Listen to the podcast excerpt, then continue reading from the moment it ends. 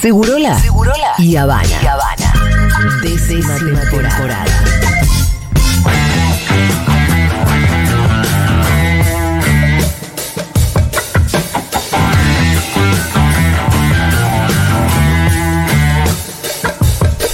Bueno, hemos hecho una hermosa entrevista con Guado, la Qué verdad estoy hermosa, recontenta, él se fue contento también, espero que a ustedes les haya gustado y les haya aportado. Eh, está Quique Viale también acá. Ah, ¿Cómo andan? Hola, ¿qué haces, Quique? Bien, ¿eh? ¿Cómo van subiendo los invitados? ¿eh? No, les quedan pocos y pocas. No, no podemos ir más arriba. Digo, por eso, claro, cada vez más. Y bueno, no, pero hay muchas historias de militantes. Está Todavía- bueno. Todavía no le pusimos ahí, fecha a eh, Cristina, pero Eso. estamos viendo ahí negociando. Ese día es avisen, eh, que vengo antes.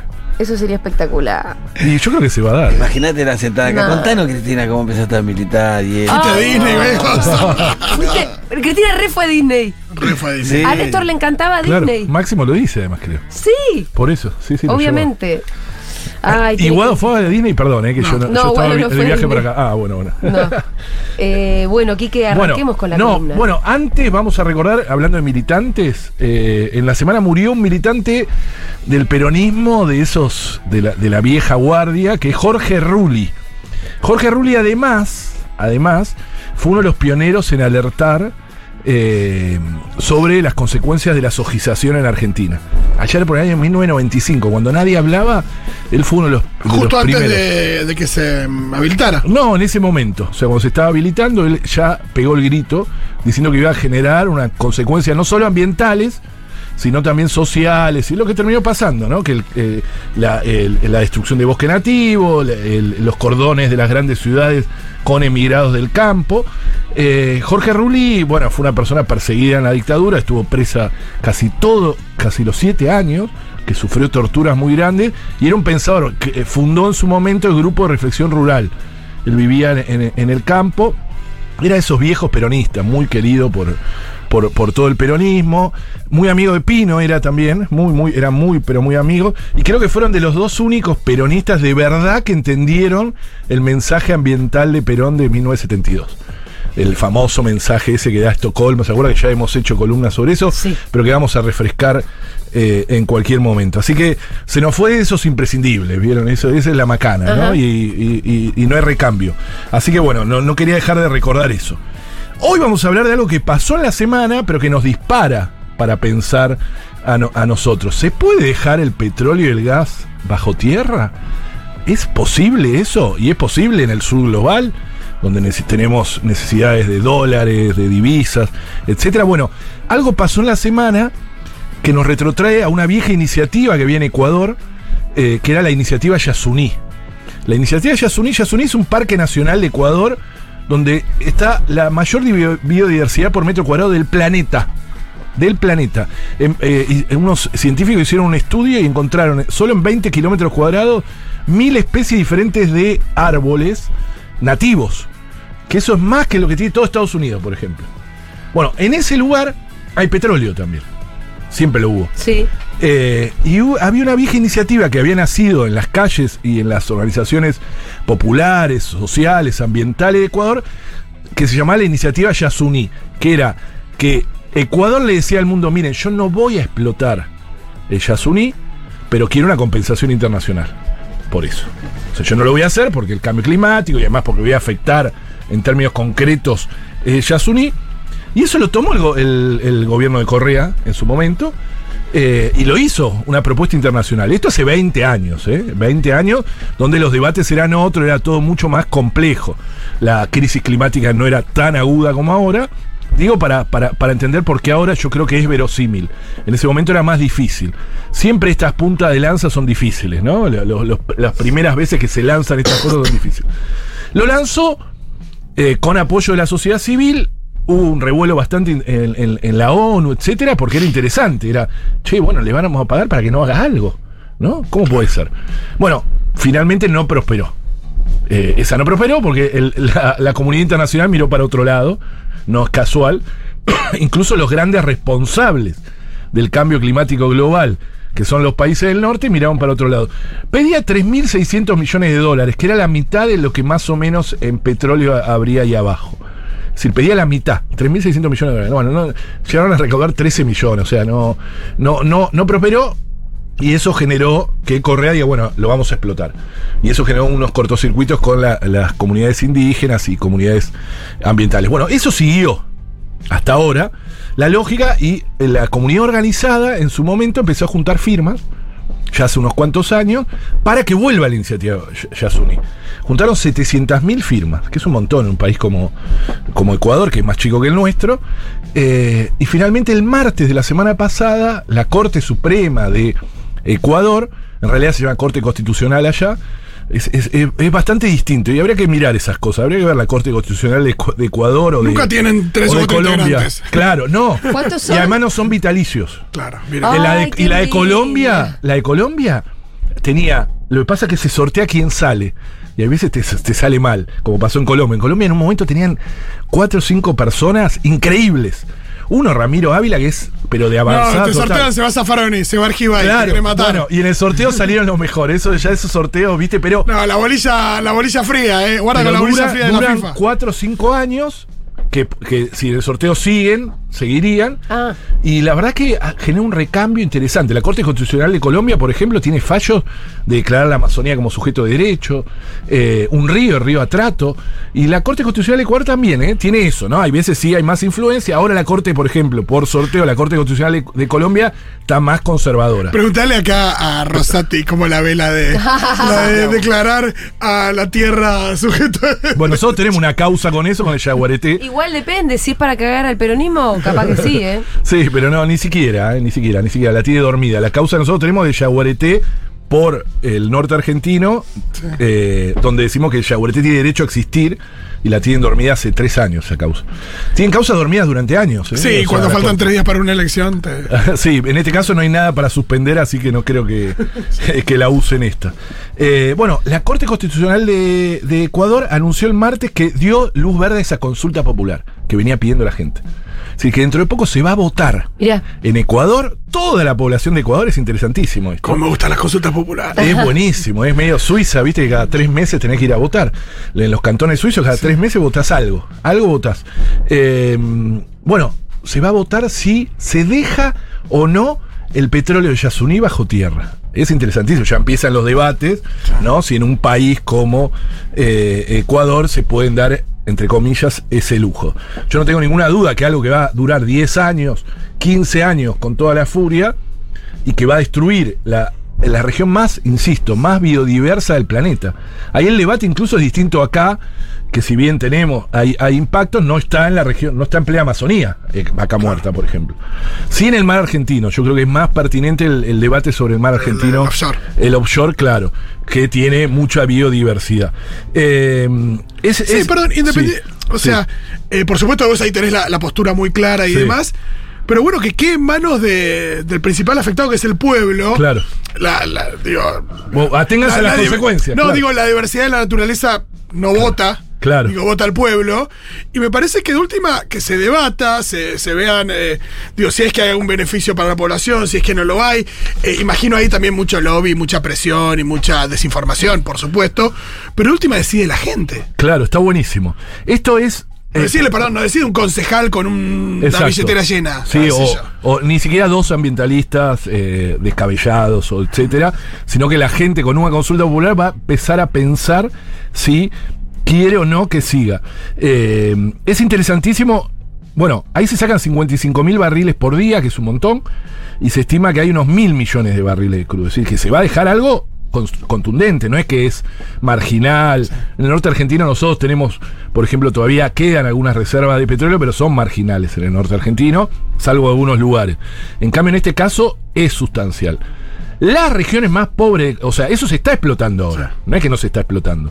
Se está explotando eh, y coincide en las regiones donde hay petróleo, donde hay más pobreza y más desigualdad. Y los pueblos indígenas ni hablar, no tienen acceso a nada. Es decir, que va a ser difícil levantar eso para el lobby petrolero, porque ninguna de las promesas que ahora van a vo- volver a repetir Se cumplieron se cumplieron cuando hay más de 20, más, como 30 o 40 años de explotación ahí, ¿no?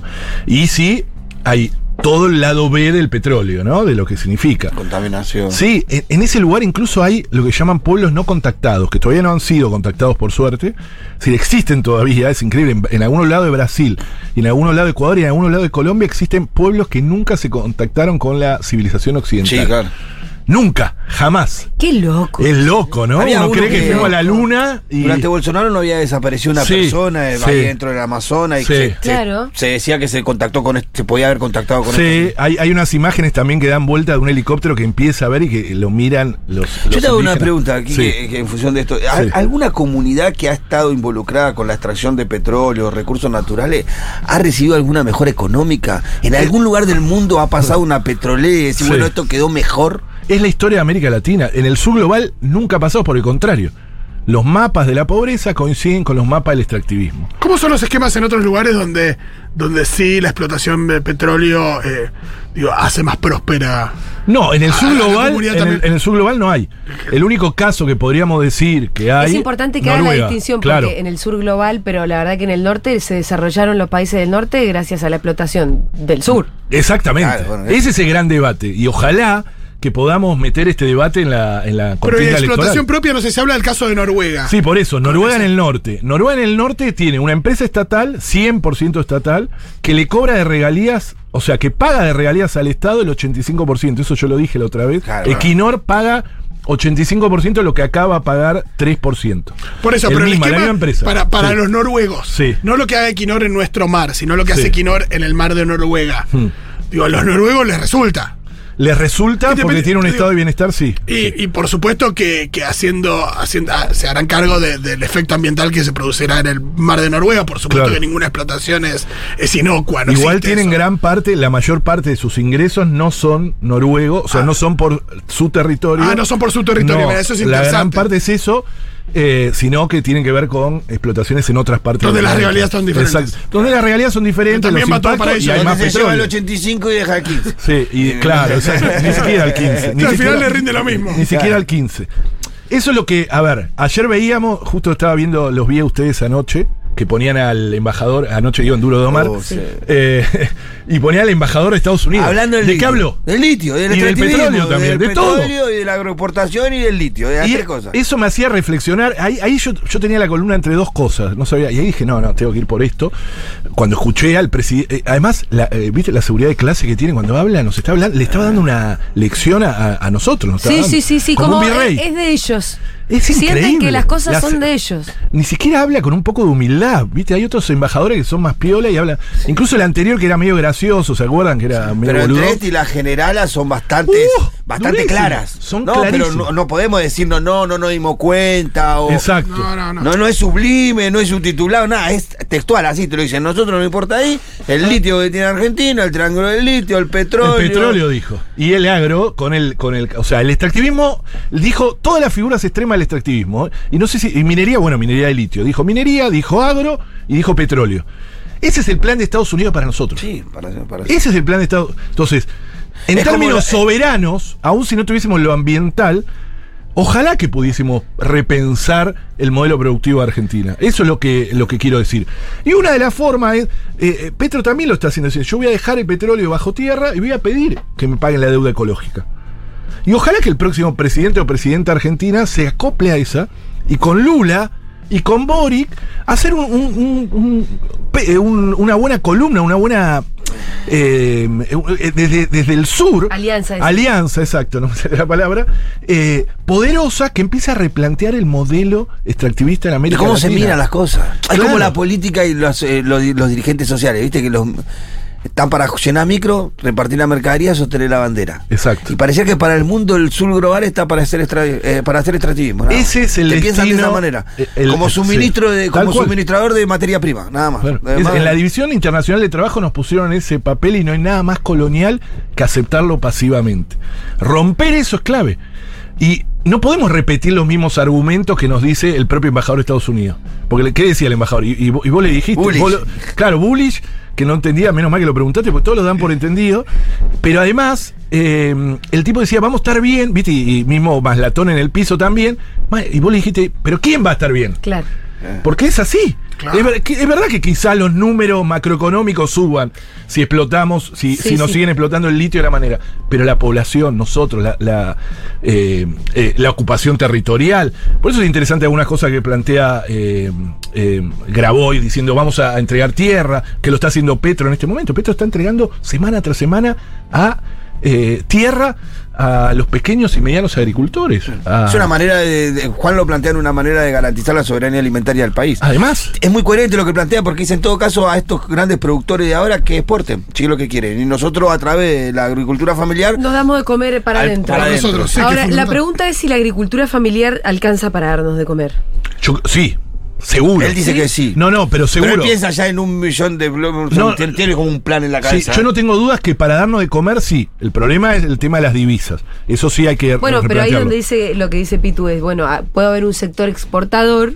Que es Claro, el que está ahora. exacto. Que está ahora. Y- Es que hasta puede ahora no se va a querer dedicar a otra cosa. Bueno, ustedes por Digo, además Además, Juan lo, lo plantea que es ínfima, ¿eh? en términos de proporción. La Sí. tierra que necesitas para repoblar Argentina, recordemos, yo siempre lo digo, el que escucha la columna lo sabe, el 92% de los argentinos vivimos en ciudades. Y el promedio mundial es 54% y el promedio de América Latina es 72%. O sea, tenemos que eh, salir de esa, porque eso tiene que ver con un modelo agropecuario que expulsó a agricultura sin agricultores, que expulsó a las ciudades. Eh, es, es- es interesantísimo repensar eh, el, el uso de la tierra. Miren, la FAO, que no se puede decir que es ambientalista, la FAO es eh, de la ONU, es el, el tema de los alimentos y agricultura, es la, máxima autoridad. Eh, sacó un documento hace poco que dice que el 75% de los alimentos lo da la agricultura familiar en el mundo. Y por el contrario, el agronegocio da el 25%. Y lo hace con el 20% de la tierra. El 80% lo tiene el agronegocio. Con el 20% de la tierra, el 75% de los alimentos lo da la agricultura familiar. los alimentos para el mundo. Campesinos. Claro. Para el mundo, para lo que comemos. Lo que comemos, la mayoría de lo que comemos, que nosotros tenemos bastante, en Argentina bastante poca variedad, eh, de, de- de- por, culpa del modelo de agronegocio, lo dan pequeños y medianos agricultores, campesinos, etcétera. Y esto es mucho más en el interior. Dejamos para otro momento, porque no hay tiempo, eh, el tema de. Porque el otro día estuve con alguien de IPF que era genial. Yo amo IPF. En mi cumpleaños. Exacto. no sabía si decirlo, pero bueno. eh, No, pero claro, en mi cumple me- era gracioso porque estaba Patucho de IPF, Ah, Carlito de Aerolíneas Argentinas, que les quiero presentar aquí que Vía le toca No, a Carlito lo conozco hace un montón. Eh, a Carlito lo conozco hace un montón, un montón. Eh, no, y estuvimos hablando y cómo debería ser la IPF del siglo XXI en este contexto. Cómo me gustaría que sea, pero lo dejamos para. ¿Y lo convenciste? Bastante lo convencí. ah, vos decís creo. que sí. no, pero él estaba convencido de algunas otras cosas, ya vamos a, a ponernos de acuerdo. Gracias, Kike Viale. Un Hasta el abrazo. miércoles que viene.